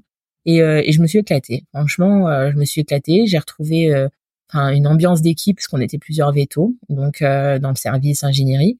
une super ambiance que bah, qui m'avait un petit peu voilà un petit peu manqué bah, à l'époque où je travaillais aussi avec en pratique j'ai toujours eu des, des, des super voilà, des super bons collègues et des gens avec qui je me suis super entendue donc ça ça ça, c'était vraiment super. Et puis, euh, et puis aussi des conditions de travail euh, au top. Euh, donc j'ai passé, j'ai cassé, j'ai passé quatre superbes années, quoi. Franchement, et, ce qui explique que je travaille toujours encore pour cette entreprise, parce que j'ai, je me suis découvert un métier que bah, je me serais, voilà, que j'aurais jamais, j'aurais jamais imaginé faire avant, et, et, et, et, qui reste encore ancré quand même dans ma pratique où je pouvais quand même continuer d'explorer et même des fois de gratter des sujets euh, euh, sur l'hygiène, des choses euh, voilà que j'avais pas forcément pris le temps en tant que veto praticienne de d'approfondir. alors c'est vrai qu'on n'est pas sur de la formation vétérinaire, donc on va pas approfondir tout ce qui est pathologie, mais mais mais mais voilà, ça se rapprochait quand même beaucoup de la pratique et et, et d'avoir justement eu cinq six années de, de, de pratique m'a beaucoup aidé à voilà à, à, cette euh, à cette partie euh, cette partie de, de, voilà de devoir euh, de reconstruire des, des, des, cours pour pour les ASV. Donc ça c'était c'était vraiment une super une super période, super période de, de de ma vie et toujours en contact avec l'Afrique malgré tout. Où là j'ai pu y retourner plus régulièrement. Et puis bah forcément bah là ça ça retravaille quoi, ça retravaille au corps. Et ça retravaille d'autant plus parce que bah, bah du coup je m'étais fait quand même des amis là-bas et notamment une amie qui est, qui est tombée gravement malade et euh, et à un moment donné de bah de réaliser qu'il y a des choses qui empêchent vraiment d'avancer, euh, des maladies comme le cancer et puis il y a des choses euh, qui empêchent d'avancer mais que c'est uniquement dans ta tête. Et, euh, et c'est vrai que du coup euh, cette malheureusement voilà pour pour pour elle mais sa, sa mauvaise expérience euh, m'a fait m'a fait réaliser que des fois, euh, enfin voilà, faut pas attendre trop trop longtemps et qu'il y a des fausses excuses. Et donc euh, du coup, ouais, le projet Afrique là, il s'est il s'est réenclenché quoi. Il s'est réenclenché. je suis partie du coup, ils m'ont proposé de les d'accompagner. Enfin, une partie de l'équipe partait au Mozambique poser des colliers sur des éléphants.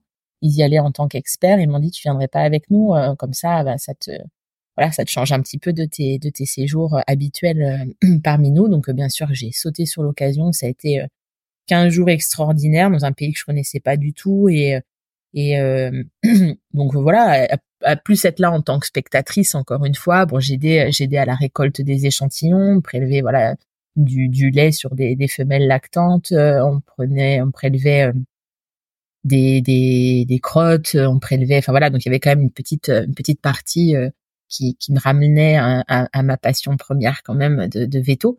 Euh, et puis et puis bah là l'équipe euh, m'ont dit bah euh, il y a bah, une des filles de l'équipe qui allait partir. Euh, son mari elle allait expérimenter l'Australie et m'ont dit tu voudrais pas prendre sa place.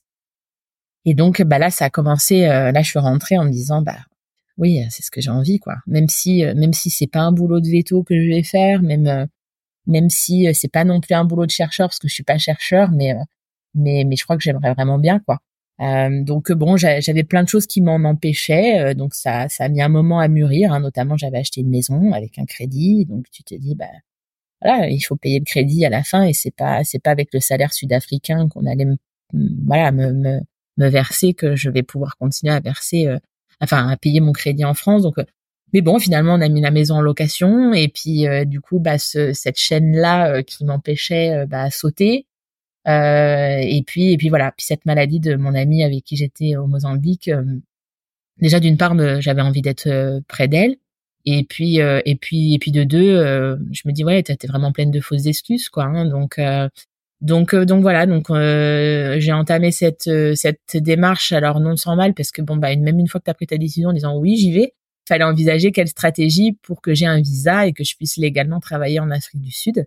Euh, et en gros, ce qui ressortait de différents entretiens avec euh, l'immigration, c'était euh, bah pars avec un visa étudiant, euh, tu t'inscris à des cours et, et, et, c'est ce qui te permettra d'avoir le visa le plus simple. Sauf que là, au début, je me dis merde, j'ai pas, j'ai pas, j'ai pas vraiment envie de repasser par la case étudiante. C'est quand même un statut assez précaire de nouveau. Enfin bon, je me dis voilà, je, lâche tout. Et là, pour le coup, je lâchais aussi un boulot qui me plaisait. Euh, j'étais bien payée, euh, qui me permettait de partir en vacances, euh, qui me permettait de dormir euh, sereinement le soir. J'étais plus stressée par les gardes. Enfin voilà, tout ça faisait que. Mais mais bon, voilà, à un moment donné, euh, je me suis pour la pour la faire courte, pardon, je voilà, je me suis dit bon bah allons-y puisque si le, visa étudiant est ma seule option, allons-y. Et du coup, bah l'étude en question m'a été proposée par par toujours cette chercheuse donc qui est ma patronne à l'heure actuelle que donc que j'avais rencontrée déjà quand j'avais fait mon bénévolat là-bas euh, m'a proposé puisqu'en fait l'avantage quand même c'est que si tu t'inscris à un master en Afrique du Sud les masters en sciences ce sont en fait des mini thèses ce sont pas tu retournes pas sur les bancs de l'école à devoir rester à l'université. Donc en fait il faut que tu aies un projet de, de un, projet d'études et tu as deux ans pour le pour le mener. Donc là pour le coup ça me ça me convenait quand même beaucoup mieux parce que ça me permettait du coup d'être euh, euh, en pleine brousse là où euh, l'équipe se trouvait et puis de faire de faire ce, ce, master à distance qui du coup me permettait légalement d'être dans le pays. Donc bah donc voilà quoi. Donc du coup il a fallu annoncer annoncer ça progressivement à, à tout le monde. compliqué, pas, pas mal de de moments de, de doute. Hein c'était loin d'être euh, d'être euh, d'être linéaire hein, émotionnellement parlant. Euh, ma meilleure amie, ouais, merci à elle, à ma famille aussi. Des fois, je dis non mais attendez, je pars pas là, je pars pas, c'est pas possible, c'est vraiment débile. J'ai une vie géniale que beaucoup de gens m'envieraient. pourquoi partir? Je perds la sécurité, bah quand même du soin médicaux, hein, tout ça, c'est des choses. Et quand on a une amie qui est atteinte d'un cancer, c'est des choses qui font quand même aussi réfléchir. En disant mais s'il m'arrive une merde, euh, voilà, je, vais quand même un petit peu au casse-pipe. Mais, mais bon, voilà. Euh, et à un moment donné, ma meilleure amie m'a dit, non mais bon, Jenny, maintenant tu vas arrêter de nous saouler. Euh, ça fait euh, 15 ans que tu nous parles de ce projet-là. Euh, tu as l'opportunité, maintenant tu vas. Et puis si ça se passe bien, bah tu rentres. Et j'ai dit, oui, tu as raison. Allez, go, feu, on y va. Donc, donc voilà. Donc du coup, après aussi des péripéties de visa, parce que sinon c'est pas drôle. Mais je suis arrivée, on va dire, en Afrique du Sud au mois de février 2023. Et, pour l'instant, j'y suis toujours. c'est c'est hum, c'est dingue hein, ce que la vie nous met euh, sur notre route euh, pour à la fois nous aiguiller et à la fois nous tester pour être sûr, pour qu'on soit sûr à 100% que c'est la bonne. Euh, voilà, c'est pas évident. Hein. Effectivement, ça ça engrange un, un branle-bas émotionnel qui peut être assez assez difficile parfois. Ouais, des, des fois c'était vertigineux et en même temps, des fois, je, enfin voilà, ma famille, mes amis me ramenaient euh, à la raison en me disant mais tu risques quoi? Sérieux Et c'est vrai que mine de rien, ce, ce boulot de veto, mm. euh, même si aujourd'hui je me verrais pas du tout reprendre la pratique, mais mine de rien, il assure quand même une espèce de statut qui dit non mais c'est vrai que si je rentre demain en France, je pense que je trouverai du travail. Avec ça sur mon CV, je trouverai du travail. Et, et, et, et, et, et, je pense que ça m'a donné aussi cette euh, voilà cette, cette force de me dire bon bah vas-y peut-être que ce sera un, un tour d'essai puis tu rentreras à la maison euh, et, ou pas. Mais en tout cas à un moment donné ce qui m'a nourri c'est de me dire je je parce que bah voilà je pense que vous l'avez bien deviné depuis le début que je parle c'est c'est un projet qui m'a nourri depuis longtemps et je voulais pas vivre avec des regrets quoi. Je, je me suis dit euh, allez tu vas avoir 60 70 ans d'ici quelques temps est-ce que voilà, est-ce que tu as envie de d'avoir toujours cette question qui plane au-dessus de ta tête? Et en fait, j'avais voilà, j'avais affreusement besoin de répondre à ça en me disant bah tu t'es jamais, enfin j'avais peur de me dire finalement tu t'es jamais lancé, t'as eu la frousse mm. et ça se trouve t'es passé à côté de quelque chose dans ta vie. Donc euh, donc voilà, j'ai pas forcément de leçons à donner, mais c'est vrai que j'ai j'avais surtout besoin de me dire bon bah voilà je vais le faire. Euh, je savais que les attentes, euh, enfin voilà, je, vais encore redémarrer au bas de l'échelle. Euh, L'anglais c'est pas ben, voilà, c'est pas encore euh, courant courant. Euh, on, on, est quand même des grands communicants, je trouve, les Français, et c'est vrai que ça peut être très frustrant de pas de pas arriver à nuancer tes phrases, etc. Donc, enfin, bref, je me mettais plein de plein plein plein de barrières, mais euh, mais mais finalement, je me dis bon bah voilà, faut faut faut faut y aller quoi, faut y aller et et puis et puis finalement ça se passe pas si mal. bon, bah, très bien. Donc, t'as as, t'as détruit ces barrières à coups de à coups de hache et ça y est, t'y es. C'est Elephants Alive hein, que ça s'appelle. Euh, ça. Bah, peut-être pour commencer, peut-être dis, dis-nous en quelques quelques mots. Bah du coup c'est toujours la même assos. Hein. Ouais. Je suis quand même assez euh, assez fidèle au poste. euh, c'est la même assos mais qui a changé de nom. Euh, et, euh, et, du coup, alors euh, leur projet, leur mission aussi évolue au fil au fil du temps. On était sur plutôt de la recherche fondamentale, si je puis dire, quand j'y étais en tant que bénévole, il y a de ça 12-13 ans. Aujourd'hui, ils travaillent beaucoup plus avec des communautés locales, puisque aujourd'hui, on va dire qu'en Afrique du Sud, la plus grosse menace, on l'a abordé un peu tout à l'heure pour les éléphants, n'est pas le braconnage, euh, c'est plus la menace, on va dire, euh, bah, de d'un manque d'espace, du coup des animaux qui vont au-delà des, zones protégées et du coup qui euh, alors peuvent effectivement suivant les, zones peuvent se faire abattre par des braconniers, mais ici c'est plutôt de l'abattage par sécurité pour voilà pour en gros pas qu'il y ait d'animaux sauvages en dehors des, réserves et que ça n'occasionne pas de d'accidents avec avec les populations. Donc euh, aujourd'hui, la mission principale, euh, il y a toujours un fort socle de recherche. Donc on a toujours, euh, bah du coup moi j'y contribue d'une certaine manière avec mon master. On a des étudiants qui font aussi leur doctorat, donc ils viennent ils viennent de temps en temps quelques semaines, quelques mois ici récolter leurs données et puis ensuite ils partent pour pour analyser tout tout ça. Donc il y a quand même un fort socle de, de recherche qui, qui qui est vraiment un des piliers de l'association. Euh, et euh, et aussi du coup maintenant un gros travail avec les communautés locales. Alors il y a des beaux programmes hein, comme euh, ils appellent ça le GoGo Programme. C'est en gros ils amènent les des grands-mères qui parce que voilà il y a quand même peu de gens en Afrique du Sud qui vivent enfin des, des, des, gens on va dire voilà des locaux hein, noirs qui vivent qui ont la chance de vivre dans des zones euh, de, de, de, faune sauvage complète. Généralement les villages ont été mis euh, en dehors des réserves, en bordure, voire même en bordure. Et, et du coup, euh, les, les, les, les gens, les, les Sud-Africains, n'ont pas forcément la chance en fait de voir des éléphants dans leur vie. Et donc, du coup, là, le, le but de ce programme-là, c'est euh, d'aller chercher ces grands-mères euh, qui euh, qui du coup sont un petit peu bah voilà coupées coupées de la société parce qu'elles ont vocation à rester dans leur village et à s'occuper des petits enfants et et du coup bah de leur ramener ce contact avec avec la nature. Donc on les emmène pendant trois jours dans dans une réserve euh, où elles sont un peu traitées comme des princesses. Euh, voilà, on leur offre des couvertures. Euh, il y a des il y a, des, il y a des partenaires qui, qui font en sorte qu'elles aient plein de plein de belles choses à ramener à la maison. Et, euh, et du coup, alors pour beaucoup, c'est la peur. Hein, quand elles voient le premier éléphant, elles en ont pour certaines jamais jamais vu de leur vie. Et, euh, et, et, voilà, et j'ai des collègues qui parlent leur langue locale, parce que l'anglais reste un, langage courant, mais quand même très limité. Euh, et donc euh, et donc du coup qui leur apprennent et au bout des trois jours euh, voilà on a on a des des grands-mères qui ont une approche complètement différente qui vont aussi reconnaître des plantes qu'elles ont vues quand elles étaient petites filles, euh, voilà, et, et, et, du coup de leur attrait médicinal. Enfin voilà, donc c'est un, joli un joli programme. Et il y en a plusieurs comme ça, puisqu'en fait, du coup, les, le souci c'est que bah, ces grands aires protégées, il n'y a pas beaucoup de maintenance au niveau des clôtures, ce qui fait que l'éléphant est plutôt massif, donc euh, lui en général, s'il peut euh, passer par-dessus une clôture, il le fait.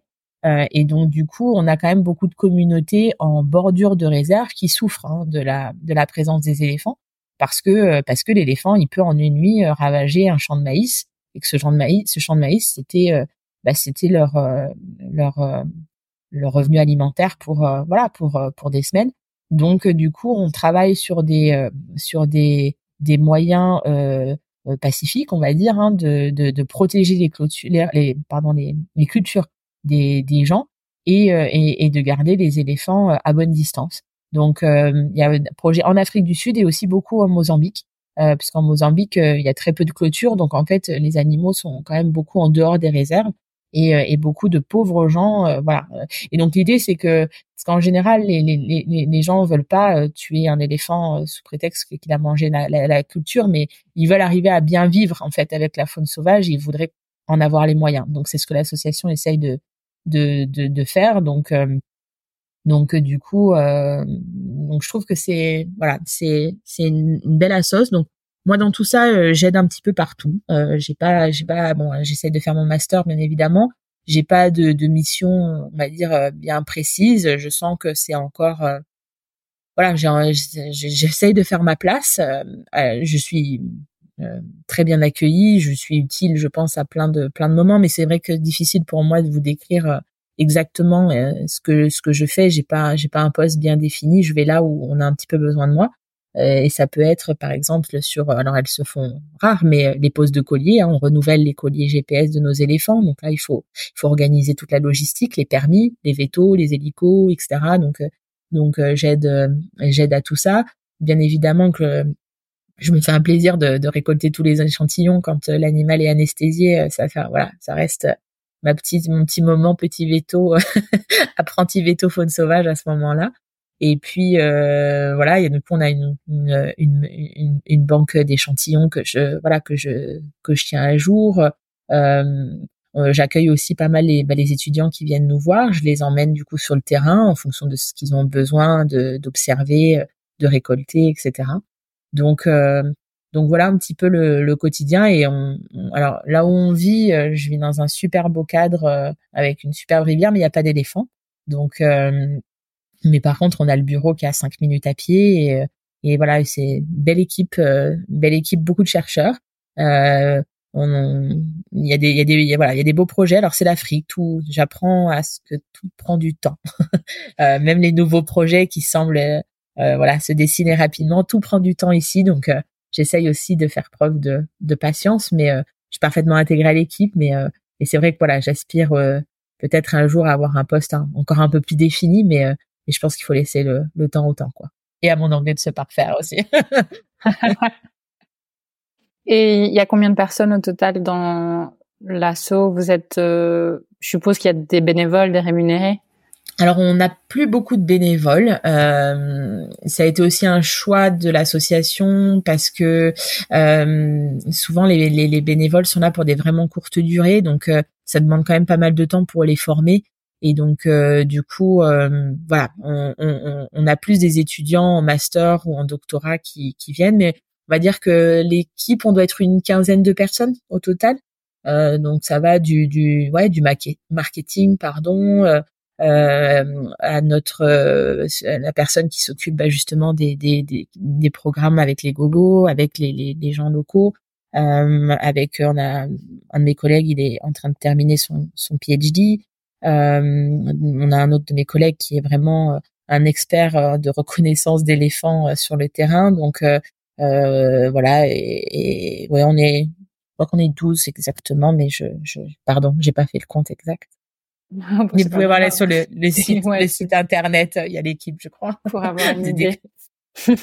Et en termes de soutien, au niveau des fonds, c'est c'est quoi? C'est des mécènes, euh, des groupes Bah ouais, c'est donc c'est ce que j'apprends aussi. Euh, J'essaie d'être un peu le bras droit de la patronne en gros et qu'elle elle m'apprend parce que c'est là pour le coup c'est très complexe hein, à gérer. Donc c'est beaucoup de levée de levée de fonds, hein, des demandes de des demandes de subventions. Nos sponsors les plus les plus importants sont américains. Euh, donc euh, donc en gros il faut il faut décrire des projets euh, et puis ensuite voilà on a des fonds qui se débloquent pour deux trois ans mais c'est une recherche perpétuelle de fonds surtout que pour pour payer les, les salaires en général c'est très compliqué quoi autant on peut avoir des fonds par exemple pour payer des panneaux solaires trouver une pompe pour pour gens pour avoir une réserve enfin pour pomper de l'eau, avoir pour des, des, des, objets, des projets bien particuliers, mais le temps des voilà des employés à consacrer à, tout ça est compliqué.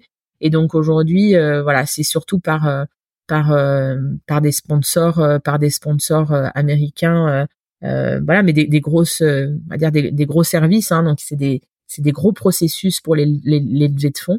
mais ma patronne est vraiment plutôt douée là-dessus. En tout cas, elle a, elle a, elle a, elle a aujourd'hui euh, euh, des sponsors avec qui la suivent depuis 15 ans, quoi. Hein. donc, euh, donc c'est quand même plutôt, plutôt chouette. Maintenant, on est toujours, toujours très dépendant de aussi de la politique, et c'est vrai que voilà, on, on se sent jamais quand, bah, en tant que NGO, on n'est jamais vraiment complètement en sécurité parce qu'on dépend toujours des fonds de souvent de pays étrangers, puisque d'un point de vue gouvernemental ici, il y a, a, rien, hein, il y, a, y, a, aucune aide.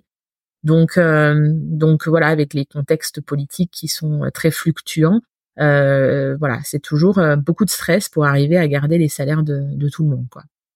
Ben, c'est un vrai sujet, ça, hein, cette histoire de, de salaire quand on est dans le domaine animalier. Euh, je vais pas faire une grosse digression, mais mais c'est vrai que la comment dire, le point de vue général est que ça devrait être du bénévolat parce qu'on aime les animaux, parce que c'est du care. Euh, c'est c'est souvent ça qui revient en fait. Hein.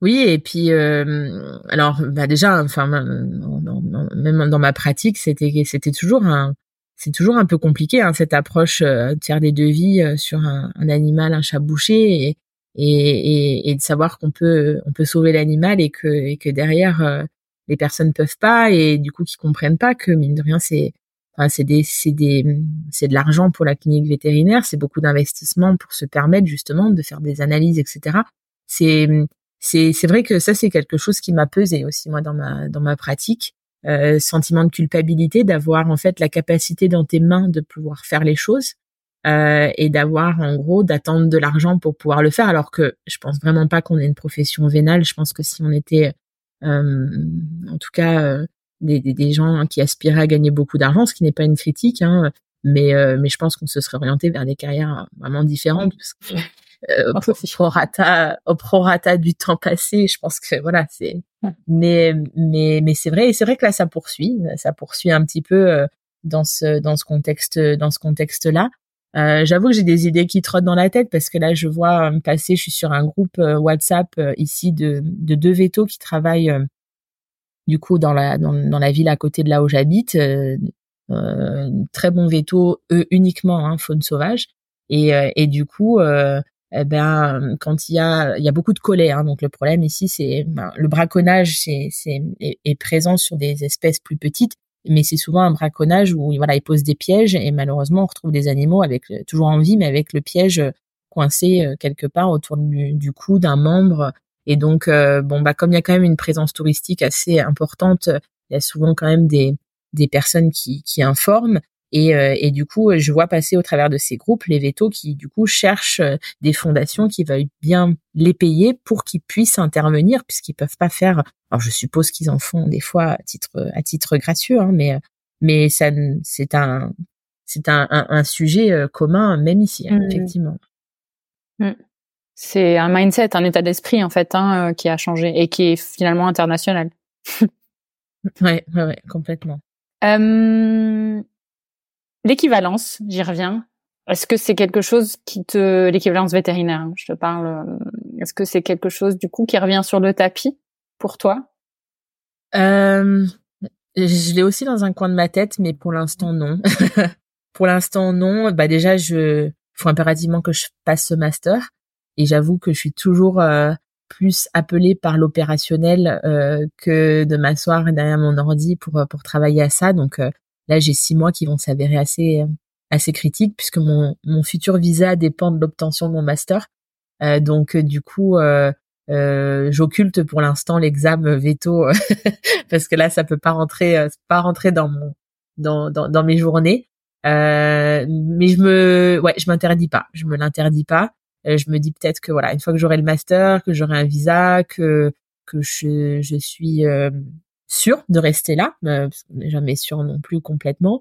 euh, je me dis ouais pourquoi pas. Pourquoi pas l'anglais je pense qu'à ce moment-là sera plus du tout une barrière pour moi ce sera plutôt un effort. Pas forcément une barrière mais c'est un effort quand tu quand tu lis ça reste ça reste quand même un effort encore intellectuel pour moi à faire.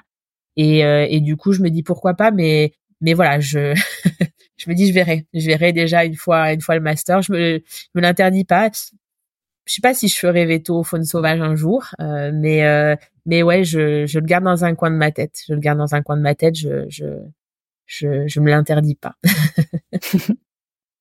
Ton master, ta thèse, c'est sur quoi Rappelle-moi? Donc en fait, euh, j'étudie un, un écoulement qui se manifeste au niveau des oreilles des éléphants. Donc ils ont des, des glandes temporales entre les yeux et les oreilles donc cette glande, euh, elle sécrète euh, en cas de stress ou en cas de période de reproduction pour les mâles. Et du coup, on s'est aperçu qu'il y avait un autre écoulement, donc vraiment qui sort du canal de, l'oreille, euh, et qui a vraiment été très très peu décrit dans, dans, la littérature. Et donc, on m'a proposé de faire une étude là-dessus. Donc, c'est assez intéressant pour moi parce que ça, ça amène un peu à l'anatomie, à la physiologie. Donc, donc c'est bien parce que ça me permet quand même de, de raccrocher un petit peu ma casquette veto et, euh, et je trouve vraiment euh, le, la, la, recherche super intéressante. Donc en gros, euh, je j'étudie tout tout un lot de photographies qui ont été parce que du coup, comme je vous disais, on prenait des photos depuis ah, ça fait 25 ans que les photos sont prises des oreilles des éléphants pour arriver à les identifier individuellement. Et comme il se trouve que moi du coup, je vais chercher quand est-ce que ces sécrétions apparaissent, bah, du coup, ça tombe bien parce que c'est exactement le type de photo dont, dont j'avais besoin. Donc là, je fais une étude rétrospective sur 15 ans sur euh, du coup ces sécrétions d'oreilles pour arriver à déterminer dans quel contexte ça, ça apparaît. Euh, donc on suspecte que c'est dans un contexte de stress, mais du coup voilà, je vais étudier euh, si c'est chez les mâles, chez les femelles, s'il y a des catégories d'âge, s'il y a des, euh, des phases plutôt en reproduction, si c'est un contexte particulier de saisonnalité, de choses comme ça. Je découvre aussi hein, le monde de la recherche là pour le coup. Il faut demander beaucoup de permis pour étudier les, les animaux sauvages parce que là, en l'occurrence, euh, l'intérêt serait quand même d'aller disséquer euh, cette partie de l'oreille, hein, du canal auriculaire, parce qu'en fait, il n'y a jamais de glande qui a été qui a été mise en évidence.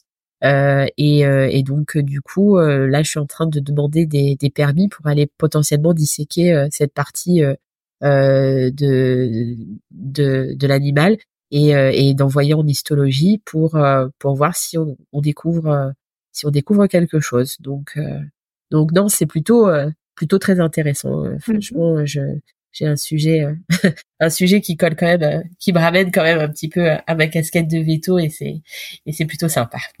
Ouais, bah ça a l'air, ça a l'air. Et hum, les éléphants, c'est qu'est-ce qui qu'est-ce qui qu'est-ce qui t'attire, qu'est-ce qui te fait vibrer dans cette espèce? Alors, je dirais que c'était pas forcément un choix c'était pas forcément un choix euh, délibéré. Euh, j'ai au fil des, des contacts que j'avais eu en Afrique, on m'a dit ah mais pourquoi tu contacterais pas cet assos Ils étudient les éléphants. Euh, bon, franchement, il y a il y a il y a il y a y a, y a pire hein, comme espèce à étudier. Euh, et, et, et, et, du coup, euh, plus je les ai étudiés, plus je, je me suis je me suis vraiment intéressée à, à cette espèce. si tu me demandes est-ce que c'est ton espèce préférée, j'aurais du mal à répondre très honnêtement. Je je, j'aime ces animaux qui ont une, cette forme d'intelligence euh, que peuvent avoir les éléphants, que peuvent avoir les orques, euh, que peuvent avoir les gorilles, par exemple, espèce de d'humanité. Euh, l'éléphant, voilà, ils se reconnaissent entre eux, euh, ils, ils, ils, ils, se reconnaissent euh, eux-mêmes. Euh, ils, ils, comprennent quand un des leurs est décédé, ils viennent se, se recueillir. Se recueillir, merci. se recueillir sur des sur des sur des os de, de membres de leur famille. Donc, euh, euh, enfin voilà, plus plus on creuse cette espèce-là, plus euh, je trouve que c'est ouais c'est c'est c'est vraiment une espèce fascinante. si j'avais eu l'opportunité d'une autre espèce, voilà, j'aurais j'aurais probablement saisi cette même opportunité puisque voilà et, et il se trouve qu'en plus l'éléphant est une espèce d'espèce parapluie quoi, c'est-à-dire que euh, si tu protèges l'espace dans lequel est l'éléphant, il se trouve que bah du coup tu, tu, tu protèges toutes les espèces quand même qui qui l'entourent et pour le coup c'est c'est une faune hyper riche ici en Afrique. Donc euh, mais euh, et, et, et ce qui est encore plus fascinant, c'est que c'est quand même une espèce qui est quand même très étudiée. il y a beaucoup beaucoup d'articles. C'est une espèce voilà charismatique. Et, et, pour autant, il y a encore des choses à apprendre, notamment bah, au travers de l'étude que je fais voilà, je savais pas par exemple que l'éléphant était en capacité de de, de pouvoir fermer son conduit conduit auditif volontairement. donc donc je trouve que voilà, c'est une espèce fascinante que j'ai la chance d'approcher. mais mais j'ai un intérêt voilà j'ai un intérêt multiple pour voilà pour pour le, le, petit insecte qui vient euh, boire les gouttelettes d'eau sur sa sur sa peau parce que l'éléphant a une espèce de transpiration transdermique euh, euh, assez particulière et des fois voilà on trouve une petite chenille qui vient qui vient qui vient boire sur sur le dos d'un éléphant voilà j'aime je, cette approche euh, générale et complète on étudie mon collègue par exemple fait son PhD sur les vautours puisqu'en gros on accusait quelque part les éléphants d'avoir un impact sur les grands arbres et du coup sur la nidification des vautours. Donc euh, voilà, c'est on n'est pas euh, à la sauce euh, complètement fermée et, et, focalisée sur l'éléphant et, et, et, voilà, et je trouve que c'est c'est chouette aussi quoi. Mmh, très chouette. Bah du coup, je peux pas te demander si tu avais une espèce à choisir, laquelle tu choisirais. Tu pourrais pas me répondre quoi. eh ben non. mais non, puis en plus je trouverais ça, je trouverais ça, enfin je trouve que c'est très limitant quoi. Ouais, c'est réducteur. Moi ce que ce que ce que j'aime justement, c'est pouvoir aller dans la réserve et d'avoir la chance de, de, de, ne pas voir que des éléphants quoi. Euh, c'est du coup de dire bah tiens peut-être qu'aujourd'hui euh, je vais voir un rhino, je vais voir un lion, je vais voir un léopard. Euh, bien sûr je cite pas les antilopes parce que les pauvres on les voit tellement, mais pareil c'est même les impalas qui sont les antilopes les plus euh, les plus répandues ici. Si tu les regardes de près, c'est une vraie sculpture quoi. Elles ont des pas d'une finesse. Enfin voilà, une robe, c'est c'est c'est c'est non, c'est vraiment vraiment joli. Donc c'est ce que j'aime et ce que je crois que j'ai aimé dans l'Afrique, c'est la richesse en fait de la faune et de la flore.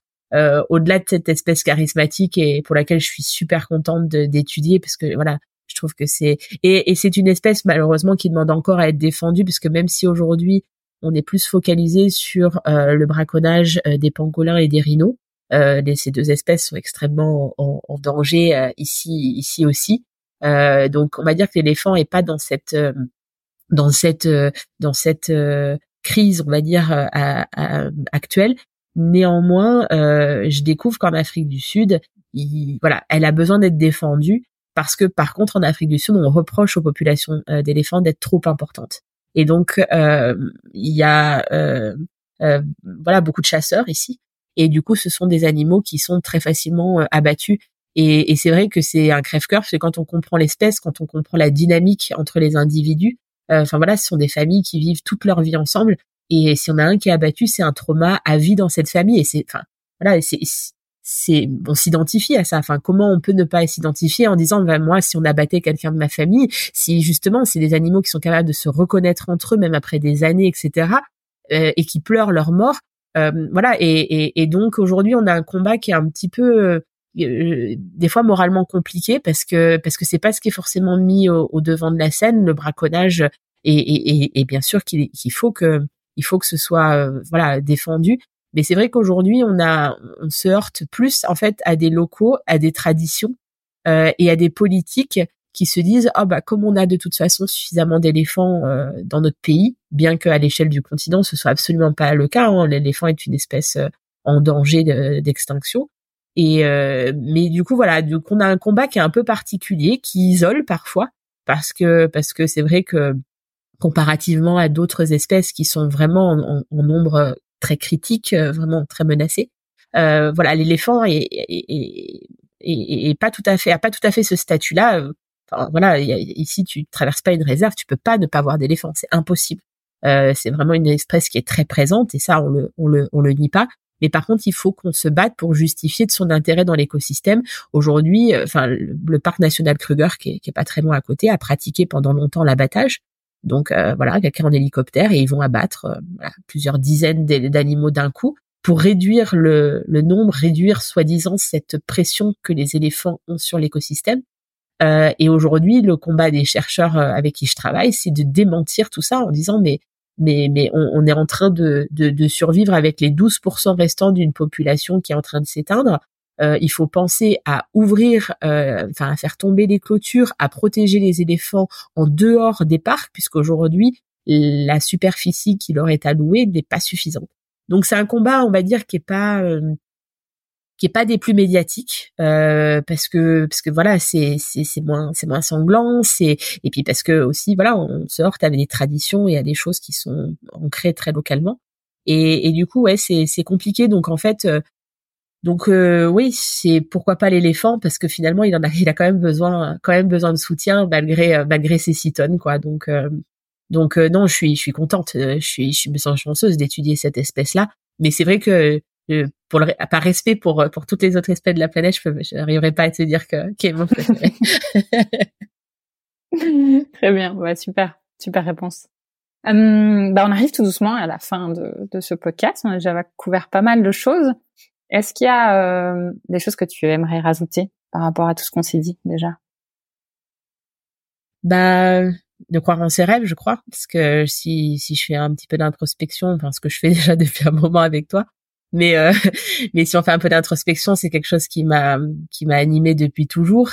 Euh, et, et du coup, euh, de de d'être là aujourd'hui, je touche du doigt euh, mon rêve. Enfin, voilà, je, je, je pense que j'ai encore une, un bon bout de chemin à faire. Peut-être qu'un jour ça m'amènera, ça me ramènera en France. J'adore mon pays aussi.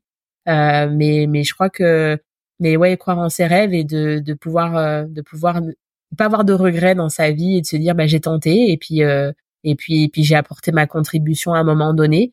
Euh, voilà, je trouve que c'est euh, c'est et, je suis chanceuse hein, d'avoir euh, et je pense que si j'avais pas eu cette casquette de vétérinaire, je suis pas sûre qu'aujourd'hui je serais là où je suis.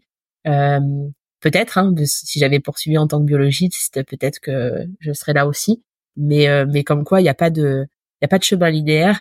Et moi j'ai j'ai j'ai enfin voilà j'ai j'ai souvent eu un peu souffert du syndrome de l'imposteur euh, notamment voilà t'es veto mais tu fais pas de pratique alors bah t'es plus veto euh, enfin ce genre de choses et, et, et où et moi ça me touchait profondément parce que parce que aujourd'hui je sais pas veto j'ai beau pas pratiquer euh, c'est mon ADN quoi. Euh, si on me dit tu fais quoi dans ta vie? Et eh ben ouais je suis veto et pourtant j'ai pas de bistouri j'ai pas de stéto autour du cou. Euh, mais mais pour l'instant ça reste encore euh, la carte de visite et, dont je suis super fière. Et et et voilà. Et même si aujourd'hui je suis plus apprenti chercheur biologiste mais euh, je pense que j'aurai toujours cette euh, cette fibre. Et donc ouais croire en ses rêves je crois que et puis euh, ouais de se donner une chance parce que moi c'est vrai que je pense que je me suis beaucoup empêchée toute seule. Euh, bon des fois on, on te pousse pas forcément c'est vrai mais c'est vrai que souvent les j'étais mon propre frein et euh, et j'ai eu la chance d'être entourée par ma famille et mes amis qui eux par contre m'ont m'ont donné ce coup de pied aux, aux fesses que j'avais besoin donc Donc, euh, donc ouais, des fois, faut pas, faut pas trop s'empêcher, quoi. Pas trop s'empêcher. Mais facile à dire qu'à faire, je le sais. Ouais. Et si tu avais une phrase alors à dire à la jeune Jennifer là qui sort d'études, euh, tu lui dirais quoi? Euh, Change pas, change rien, parce que même si euh, j'ai fait beaucoup de circonvolutions, de détours, etc. Euh, c'est aussi ma manière à moi. J'aime pas m'imposer. Et, euh, et voilà. peut-être que j'aurais pu être là où je suis ou là où je serais plus vite, mais euh, mais aujourd'hui, je suis tellement satisfaite des gens qui m'entourent que hum, que je suis contente que le chemin il ait peut-être été un peu lent parce que j'ai pu citer certaines de mes mentors. bah, je fais le récap aussi, c'est beaucoup de femmes, mais euh, mais que ce soit au travers d'APFOM, que ce soit au travers de ma tutrice quand j'étais à l'internat, que ce soit celle qui m'a qui m'a qui m'a aidé euh, enfin qui m'a appris à faire ces autopsies de vautours. Euh, ouais, c'est c'est c'est c'est des inspirations. Donc, euh, je pense que des fois, c'est bien que le chemin soit pas trop, pas trop court, quoi, qu'on n'arrive pas trop au but rapidement. Donc, euh, donc, j'irais croire en toi quand même, peut-être un petit peu plus, mais mais change pas grand-chose puisque parce que la route est belle, quoi. Très bien dit, très joli. Et on, et on, salue au passage du coup toutes ces belles tutrices que tu as rencontrées. Elles se, elles se reconnaîtront. Ouais, on, leur fait, on leur fait un gros clin d'œil en tout cas. Écoute, merci beaucoup. Euh, alors, je sais, tu m'as dit que si les personnes, euh, nos auditeurs qui sont intéressés par le sujet euh, peuvent te contacter par email, bah, ils peuvent nous contacter directement hein, et chez Veto Micro et on leur enverra tes, tes coordonnées. Comme ça, comme ça, on fera une mise en relation. Merci infiniment pour ce, ce beau moment d'échange. Euh, j'ai appris plein de choses. C'était très chouette. Euh, donc, euh, donc merci. Voilà, tout simplement. Merci, merci pour ton écoute. Merci pour l'opportunité. Et puis, euh, et puis, euh, et puis, bon vent à tout le monde. On, a, on fait un beau métier. merci d'avoir écouté cet épisode de Veto Micro. Si le cœur vous en dit partagez-le à vos amis et à vos collègues, abonnez-vous au podcast et mettez-nous une note de 5 étoiles avec un gentil commentaire. C'est ce qui nous permet de remonter dans les classements et de donner de la voix à la profession. Si vous souhaitez participer à Veto Micro, nous suggérer des invités ou tout simplement nous écrire, faites-le sur l'adresse podcast.themavet.fr. Prenez soin de vous et à la semaine prochaine pour écouter une nouvelle façon d'être vétérinaire.